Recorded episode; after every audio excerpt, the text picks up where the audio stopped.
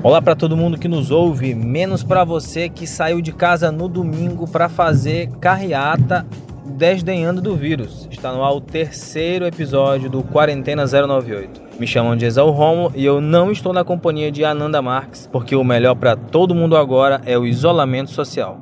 Olá, minha gente, é um prazer estar aqui novamente. Espero que estejam todos bem e principalmente que estejam todos em casa, porque fora de casa, só quem precisa. No terceiro episódio do Quarentena 098, vamos tratar sobre as últimas polêmicas do presidente Jair Bolsonaro e as principais estratégias adotadas ao redor do mundo para combater a pandemia da Covid-19. Fica ligado que o Quarentena 098 vai ao ar às segundas, quartas e sextas. Quarentena 098. Ananda, o presidente Jair Bolsonaro novamente causou polêmica ao se posicionar contra o isolamento social. No último domingo, 29 de março, Bolsonaro visitou comércios abertos em Brasília e cumprimentou a população. Houve aglomeração em torno do presidente, o que teve uma enorme repercussão. É incrível que a essa altura do campeonato, com todos os populistas da extrema-direita já se rendendo à quarentena, ao lockdown, a gente tem ainda aqui no Brasil, o chefe do executivo se recusando e descumprindo as ordens, inclusive do seu próprio ministro da Saúde, que a gente ao longo desse programa aqui vai explicitar quais são as divergências evidentes, as divergências explícitas entre o Ministério da Saúde e o Palácio do Planalto. O problema é o presidente, tem que trocar o presidente da Comandante, comandante não, mas apoio, apoio, dá, dá apoio para o Mandetta. O barco está muito bem sendo conduzido. Nós, nós vamos. Não dê munição para inimigo, não. Vocês acham que morrerão gente nesse. no passar do tempo? Vai. Normal, normal, normal. Uma oraçãozinha, presidente. Cinco minutinhos, rapidinho, tá? Vai morrer gente. Vai, não tem jeito. Não tem jeito, já foi. Nós temos dois problemas, o vírus e o desemprego.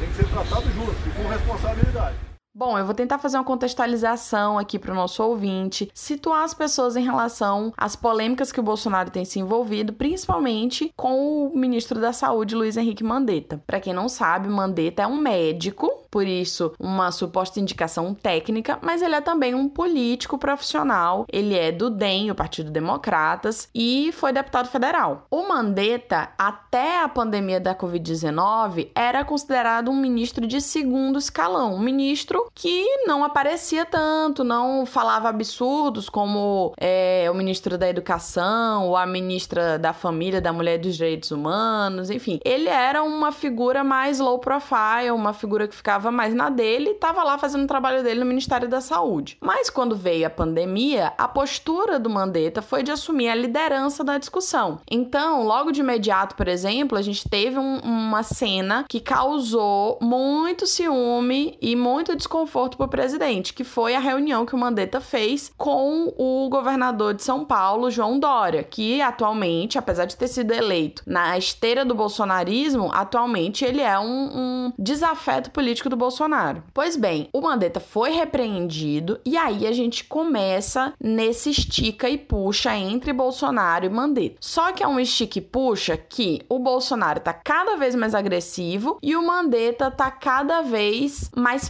passivo-agressivo, digamos assim. É uma relação bem complicada, porque, por exemplo, as pesquisas de opinião têm indicado que o Mandetta tem uma popularidade significativa, inclusive maior do que a do presidente em relação à pandemia pandemia, de que as pessoas têm confiado no trabalho do ministro frente ao, à crise sanitária que a gente está vivendo. Só que isso claramente causou um problema, né, para o presidente, que, primeiro, tem tratado a pandemia como histeria, tem minimizado os efeitos do vírus e tem dito que a gente precisa se preocupar primeiro com a economia. E aí, a gente teve situações do Mandetta acenar ao presidente que ele era obediente. Então, do Mandetta tentar meio que consertar as coisas que o Bolsonaro falava, tentar dizer, olha, porque os estados começaram a fazer quarentena de forma total e não precisava disso tudo. Mas veja bem, foi o próprio Ministério da Saúde que declarou transmissão comunitária no Brasil inteiro para facilitar as medidas sanitárias, então isso também não, não faz sentido. O presidente está certíssimo quando ele fala a crise econômica vai matar as pessoas, as pessoas não aguentarão a fome. Está certíssimo. E nós somos 100% engajados em achar a solução junto com a equipe da economia.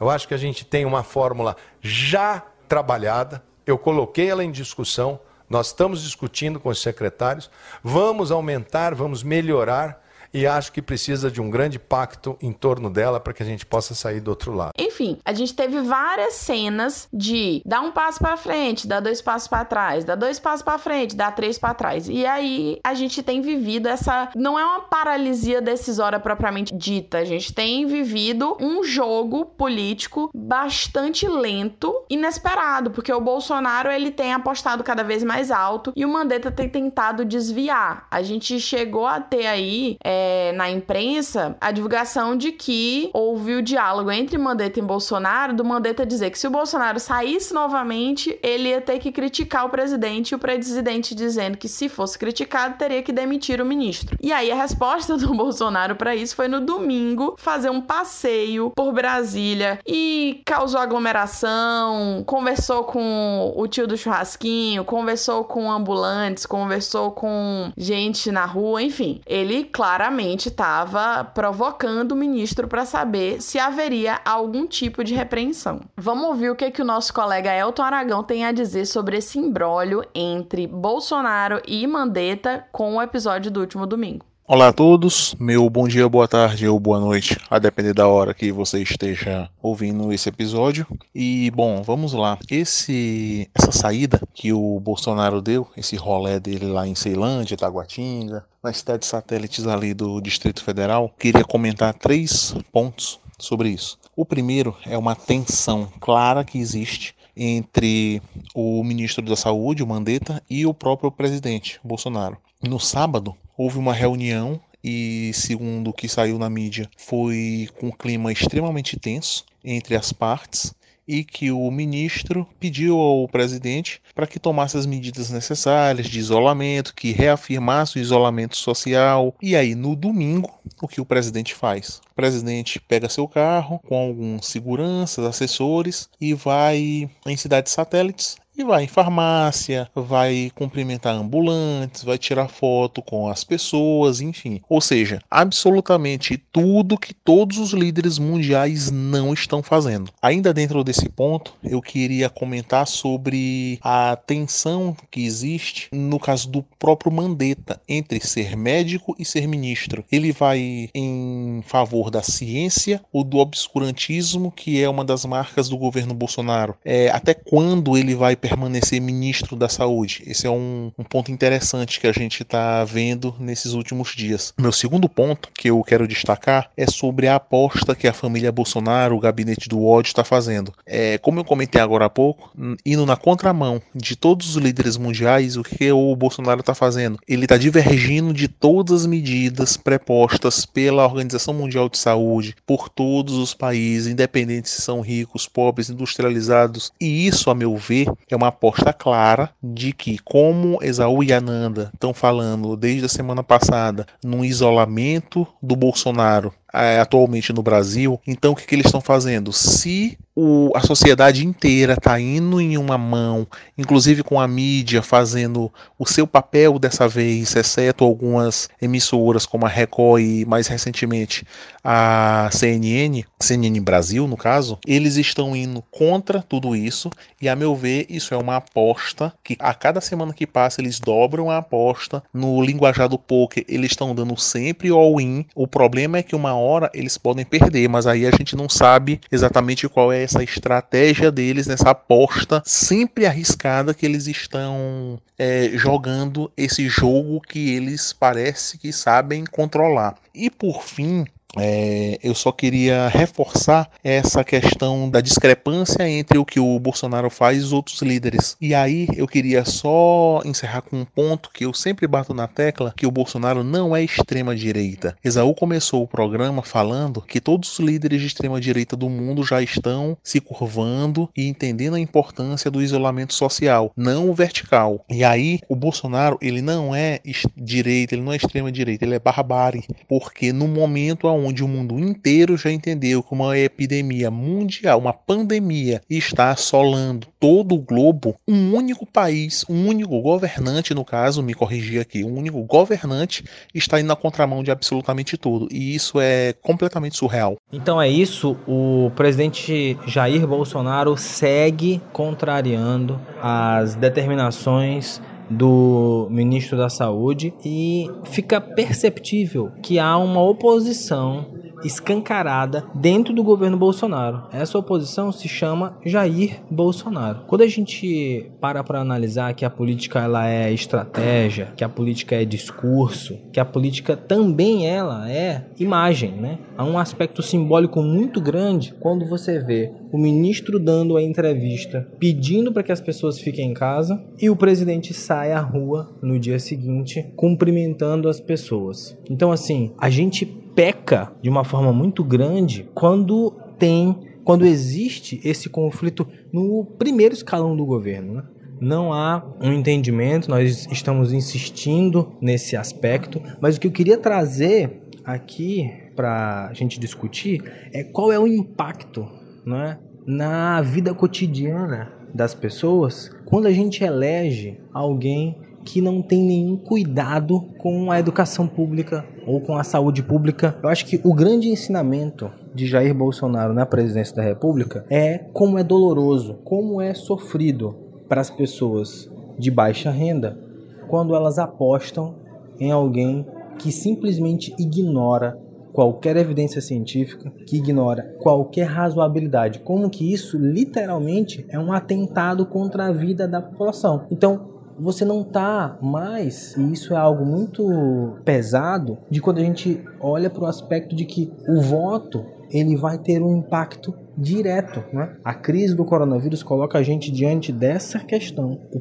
peso que existe na dimensão daquilo que toca diretamente às nossas vidas, de como que é possível que um governante se volte contra a saúde dos seus eleitores. É, eu concordo com Exaú e Aragão de que o Bolsonaro tá apostando cada vez mais alto e que essa história vai ficando cada vez mais feia. Por exemplo, hoje, dia 30 de março, a gente teve uma mudança no formato da coletiva de imprensa que o Ministério da Saúde costumava fazer todos os dias, com informes sobre o coronavírus. Agora vai ser uma coletiva com vários ministros e que não vai ter mais o Ministério da Saúde como protagonista. Muita gente está dizendo que isso é uma estratégia do Bolsonaro para esvaziar o protagonismo do Mandetta, né, para tirar ele aí do cargo. Mas também tem gente falando que tem chance de o Bolsonaro ter sido enquadrado pelos militares e que agora quem estaria no controle do enfrentamento ao coronavírus no Brasil seria a ala militar do governo federal. Se é uma coisa ou a outra, a gente não sabe. Mas diferente do que muita gente está ventilando por aí, eu não acredito na possibilidade de um impeachment e nem acho inclusive que o impeachment resolveria o nosso problema agora. Acho que tem mais chance de Bolsonaro renunciar e que o fator pré preponderante para uma renúncia seria a ameaça aos filhos né? Se os filhos dele se encontrassem na possibilidade de serem presos, de, enfim, avançar alguma investigação, aí sim acho que ele renunciaria. Mas ele se segura ao apoio popular, né? Ele se segura nessa porcentagem aí, esse, esse eleitorado mais fiel que ele tem e que estão junto com ele nesse mundo paralelo. É, são as pessoas, por exemplo, que fizeram carreatas no fim de semana pedindo fim da quarentena, fim do isolamento social. Então, Enquanto ele tiver o apoio dessas pessoas, acho que ele ainda vai permanecer no poder. A questão toda é como é que essa história vai se desenrolar durante a pandemia. Meu palpite é de que a figura do presidente vai ser cada vez mais esvaziada de poder e o legislativo e o judiciário vão atuar como tem atuado, inclusive atualmente, diante do coronavírus. Quarentena 098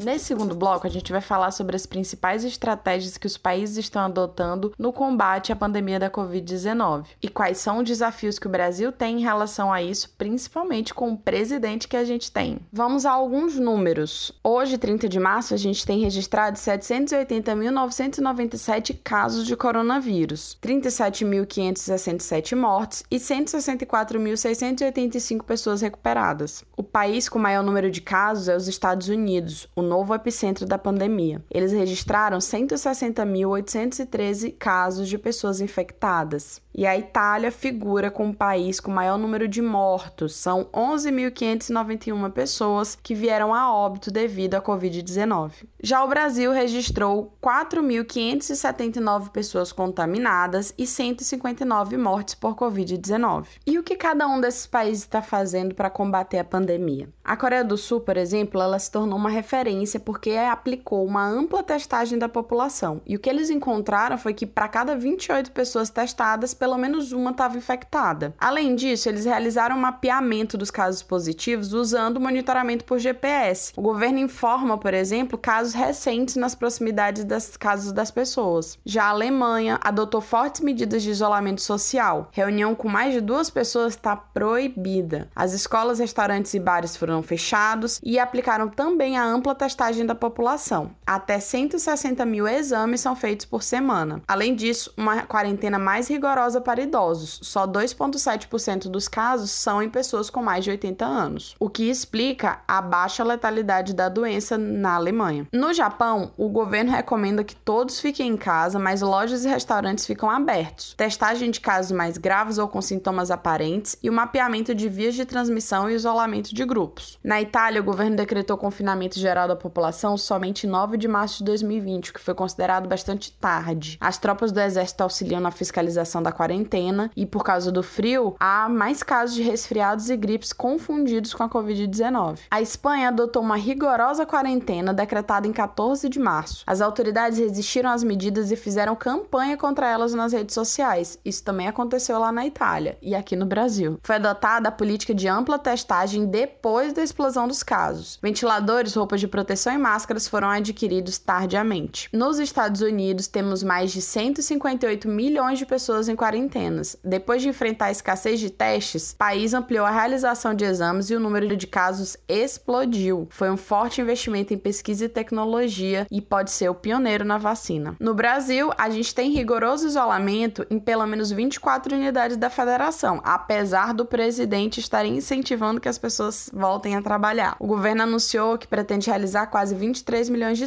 de testes, cerca de 10% da nossa população. Além disso, está sendo feito um trabalho de expansão do atendimento hospitalar e medidas de prevenção, instalação de leitos de UTI e compra de máscaras e ventiladores, principalmente pelos governos estaduais e pelas prefeituras. O que a gente observa no Brasil é que o presidente tem atrapalhado o trabalho das pessoas sérias, como os governadores, o próprio ministro da Saúde e os secretários de saúde dos estados. E infelizmente, talvez isso vai gerar um cenário para o Brasil bem pior do que outros países. E nesse momento tão difícil que as pessoas estão em isolamento social, o que altera a forma como a gente se relaciona uns com os outros, a forma como a gente existe em sociedade e tem um impacto também na saúde mental das pessoas. Os nossos sistemas de saúde estão sendo sobrecarregados, né, com todas essas pessoas que estão adoecendo. Além disso, estamos tendo que lidar também com as mortes, com o luto e com a impossibilidade de se despedir de quem morre. Esse momento que é assim histórico que vai ter um impacto na forma como a gente existe e na forma como a gente enxerga o mundo, tem sido um momento de grande visibilidade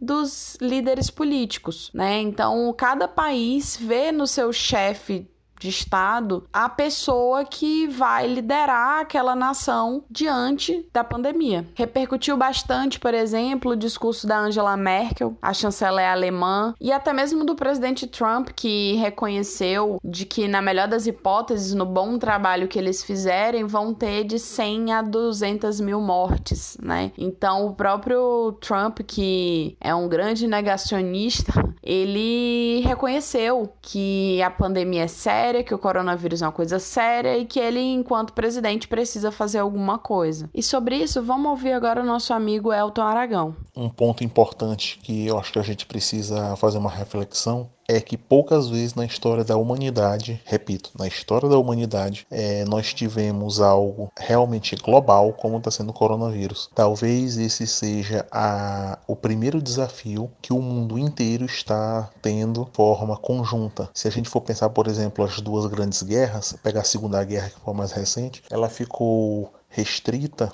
a uma área do globo que foi a Europa e ela se estendeu um pouco em alguns outros locais, basicamente ali o Japão, uma parte da Ásia. Então, o coronavírus ele é uma pandemia é um problema global e que os líderes globais estão lidando com isso. Eu achei interessante o que foi feito na Hungria. O Orbán, primeiro-ministro da Hungria, conseguiu poderes através da aprovação de um projeto de lei é, hoje com alguns pontos bem importantes, como por exemplo a suspensão do parlamento, a não realização de eleições. Tem alguns pontos com relação a fake news, como por exemplo a espalhar fake news lá pode dar até cinco anos de prisão, é, entre outros pontos. Eu considero importante essa medida por conta de uma possível supressão da democracia. Quantos desses pontos quais desses pontos são importantes realmente para o combate ao coronavírus. E aí eu quero fazer uma associação com o governo brasileiro, é, em cima do que eu falei no meu comentário anterior. É, será que a aposta da família Bolsonaro não é essa? Conseguir de alguma forma a supressão dos direitos democráticos do Brasil e buscar uma forma autoritária de poder, tendo como desculpa a pandemia?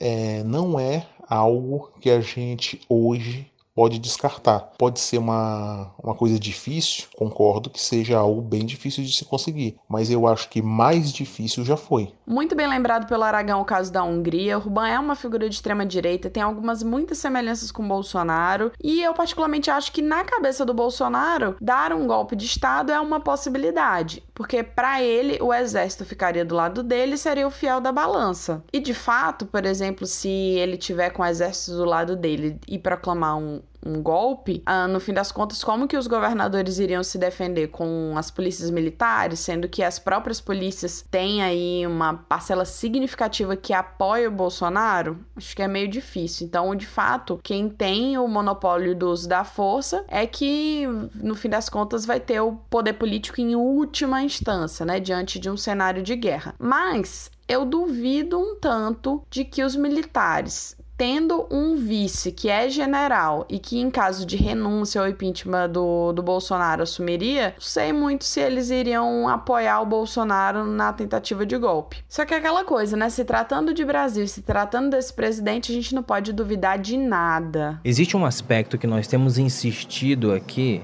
no Quarentena 098 que é a falsa dicotomia entre saúde e economia, entre salvar a vida das pessoas ou salvar a economia do país. A gente já discutiu isso, só que eu vou trazer aqui a discussão, esse debate, em torno do que o Ian Bremer, que é cientista político e ele é consultor da Eurásia, né, que é uma consultoria de análise de conjuntura, trabalha com panoramas políticos e de geopolítica também. E ele deu uma entrevista falando sobre o fato de que o Bolsonaro, junto com o presidente do México, o Andrés Obrador, são os, aparentemente os dois únicos líderes no mundo que ainda resistem, né? Então, quando você olha para os dois exemplos do que o Bolsonaro segue desde que iniciou seu governo, o Donald Trump e o Netanyahu lá em Israel, mesmo esses dois já se renderam à estratégia do lockdown quando viram que não existe economia que sustente, que segure uma mortandade absurda de pessoas. Então, mesmo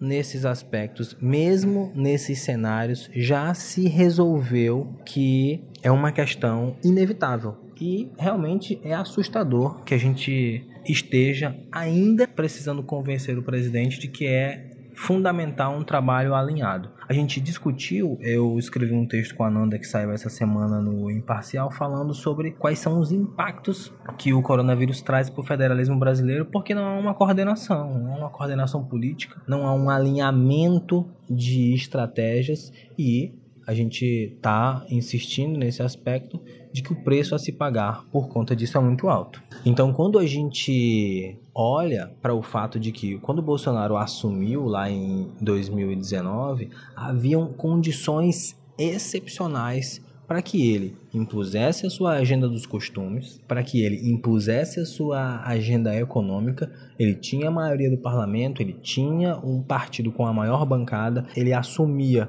com o ápice do antipetismo e poderia então fazer um governo que agradaria ali setores do empresariado que fecharam, é, que compraram o seu projeto político. A gente só esqueceu de um detalhe, que não há capacidade de liderança para isso. Né? Então, o que a gente viu ao longo de todo esse primeiro ano de governo, onde não havia nenhuma crise, foi essa, essa habilidade gigantesca de patinar, de não ter nenhuma direção e o coronavírus vem só para sacramentar a assinatura de gestão do governo Bolsonaro.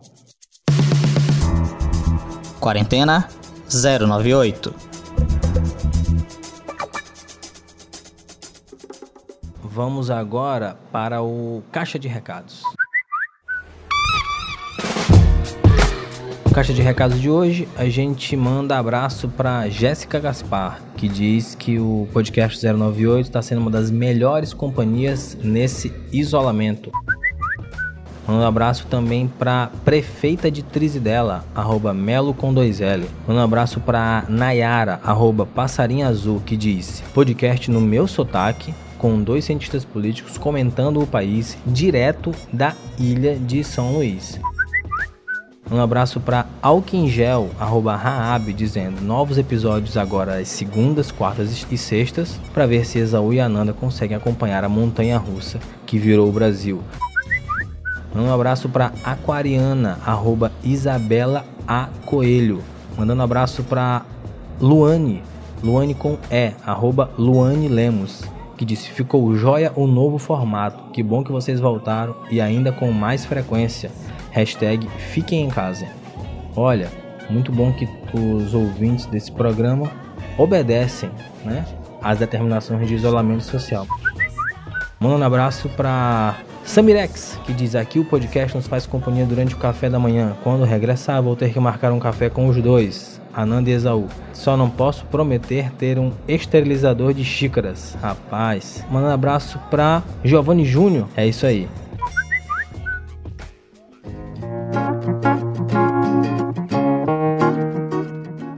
Então é isso, minha gente. O Quarentena 098 fica por aqui, agradecendo demais a paciência de vocês, reforçando mais uma vez que nós estamos numa logística excepcional. Tem sido um desafio muito grande, mas espero que vocês que o conteúdo e a qualidade do programa esteja a contento. Quarentena 098. É uma idealização de Ananda Marques e Exaú Rômulo. A produção é de Elton Aragão. O design é do Kainan Oliveira. O roteiro é de Ananda Marques. E a direção é de Cylon Souza.